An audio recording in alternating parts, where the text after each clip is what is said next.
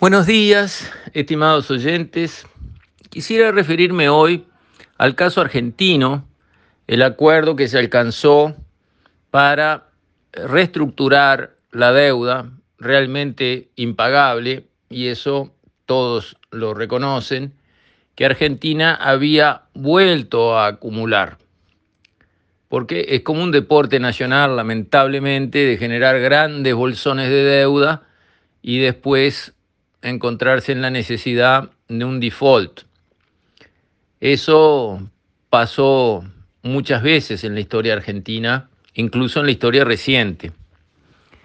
La diferencia de esta vez con la vez anterior, en, la época de Kirchner, cuando hubo, digamos, ese default tan violento, es que esta renegociación se hizo en forma amistosa con los acreedores, se los respetó.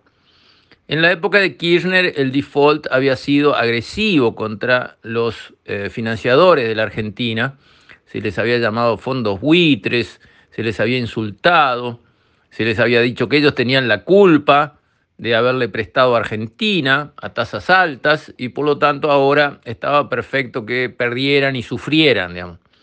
Una connotación bien ideológica de disfrutar castigando a los dueños del capital sin entender que eso en realidad es un boomerang que termina castigando al propio país y, eh, digamos, eh, provocándole problemas enormes, como efectivamente sucedió.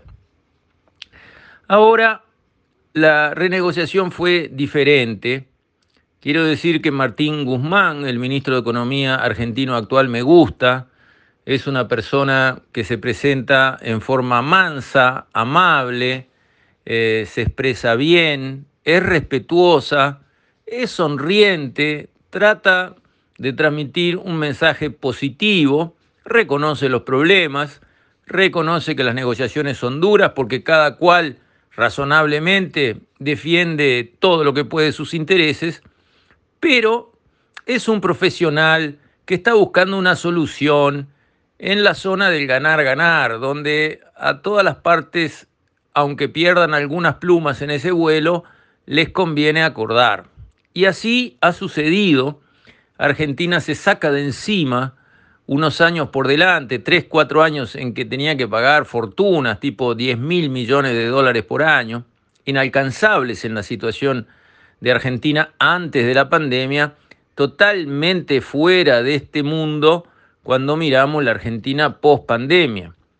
Y estos años por delante, que básicamente ocupan todo este periodo de gobierno, el servicio de deuda es inmaterial, es algo muy chiquito, realmente casi podríamos decir nada. Y está muy bien como negoció Argentina porque mientras negociaba mantuvo pagos, o sea, mostró buena fe. Lo contrario de la vez anterior, cuando suspendieron todos los pagos, insultaron a los acreedores y dieron un portazo. Esta vez mantuvieron pagos mientras se negociaba planteando, estamos pagando para mostrar que tenemos buena fe, pero esta cuenta no cierra y lo que viene por delante no lo podemos enfrentar.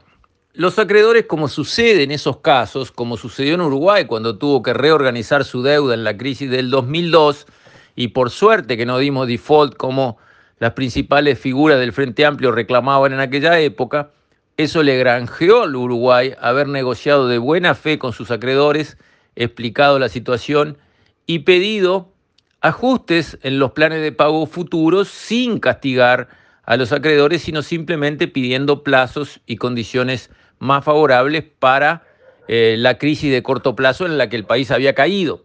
Todo eso se hizo bien por parte de Uruguay en el 2002, se hizo mal por parte de, Argentina en el 2001, ahora Argentina lo ha hecho bien, despejó su horizonte de endeudamiento por los próximos, digamos, tres años y ganó capacidad de maniobra, ganó tiempo, ganó recursos para moverse internamente en estos años que vienen. Y bien que los va a precisar porque sectores enteros de la economía argentina se desmoronan, los niveles de pobreza y de indigencia se han ido a las nubes y por lo tanto realmente Argentina está en una emergencia nacional gravísima.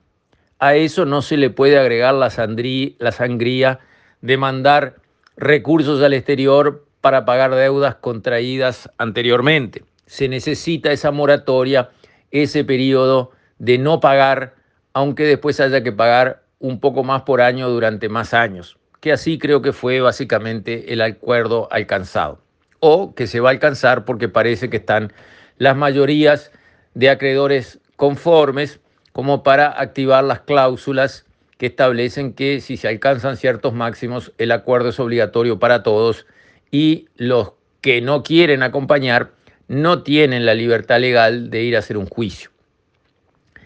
Ahora viene, después de esto, que obviamente se iba a resolver, Argentina va a terminar pagando el 54% de la deuda que tiene, la quita es del 46%, grosso modo paga la mitad de lo que debe, cortando grueso. Bueno, ahora viene la parte más difícil y es manejar una economía con sensatez y profesionalismo, permitiendo que la economía gane eficiencia, olvidándose de esos absurdos subsidios cruzados que tenía organizada la economía argentina adentro, que drenaban todas las reservas y los recursos del Estado permitiendo que los dueños del capital, los empresarios, hagan su negocio, trabajen con estabilidad, ganen plata. Sí, señor, los empresarios tienen que ganar plata.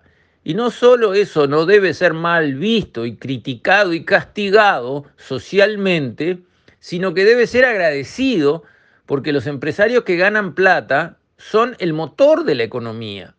Si el sistema se organiza para que el empresario no gane plata y además sea criticado y basuriado, es muy fácil. El empresario apaga el motor. Él va a seguir viviendo bien igual. Pero la economía, cuando se va apagando un motor tras otro motor tras otro motor, termina desangrada, termina caída, termina no creciendo lo que debe crecer y eso perjudica a todos, pero muchísimo, muchísimo más a los más pobres. Me alegro mucho entonces por Argentina que haya dado este primer y positivo paso. Cruzo los dedos para que lo que siga sea lo correcto. Con esto, estimados oyentes, me despido. Hasta mañana, si Dios quiere.